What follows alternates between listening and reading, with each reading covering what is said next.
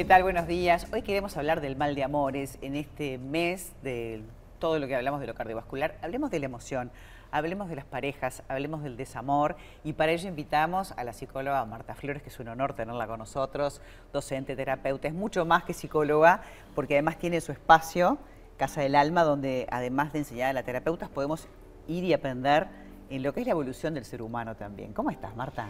Muchísimas gracias y estoy muy bien de estar acá con ustedes compartiendo este espacio y compartiendo esta información que es tan valiosa para todos. ¿Quién no ha tenido un mal de amor y quién no ha pasado diferentes situaciones del corazón? O sea, la vida y el crecimiento personal y espiritual está basado en las situaciones del corazón. Los amores y desamores. Y además, este libro que tengo en la mano, que es un, bueno, de autoría tuya y de tu papá, es una obra de arte, es un libro maestro que lo presenté hace muchos años en otro canal, en otro programa, sé que tiene tiempo, pero es súper actual. Es, de, Mesa de Luz, el libro de cabecera, que vos lo abrís y es como los libros maestros que uno hace así, pregunta y te contesta, porque no tiene desperdicio. La verdad que felicitaciones por esto, porque sigue estando vigente. ¿Quién te enseña a vivir? Si será importante. Y más en este contexto de lo que estamos hablando, ¿no? De situaciones de desamor. Bueno, uno de los temas de la pospandemia es este lo que serían las crisis existenciales. Las personas están como evaluando mucho más eh, si quieren trabajar lo que trabajan, si quieren ser como estaban siendo, si quieren como cambiar su vida en algún lugar.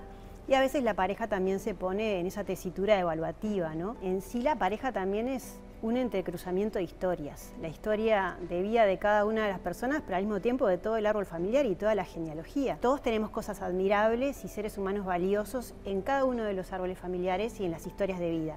Pero también están los aspectos densos o de pruebas, los problemas como también de cómo enfrentar las crisis, la parte económica. Somos todos hijos de posguerra, de emigraciones, de tener que haber pasado crisis económicas y todo eso se mueve con esta pandemia. Las parejas están como en una pausa, en crisis, queriendo validar si lo que yo creía todavía me sirve o no.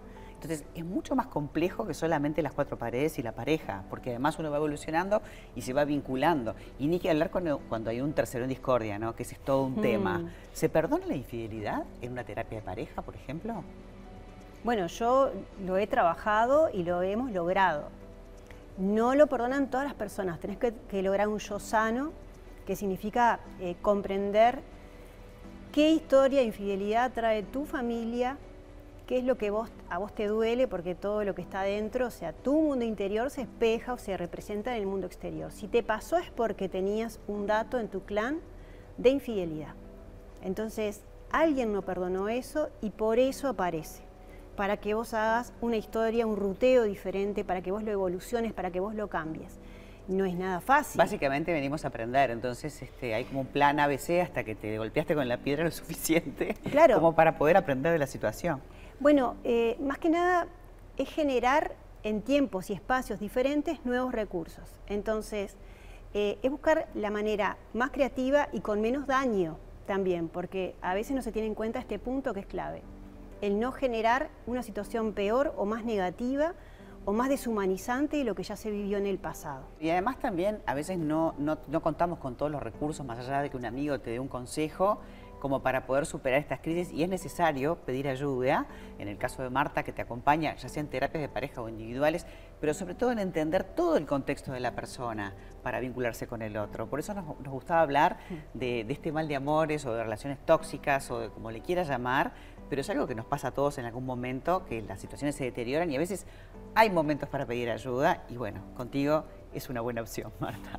Gracias por haber venido hoy. Muchas ¿eh? gracias. Me encantó. Te invitaremos a hablar de los árboles transgeneracionales y tantas otras cosas interesantes y además recomiendo ¿Quién te enseña a vivir? Este libro que sigue estando este, presente, permanente y, este, y no pasa, o sea, esto supera el tiempo y el espacio. Valores humanos. Gracias, Marta. Gracias a ti.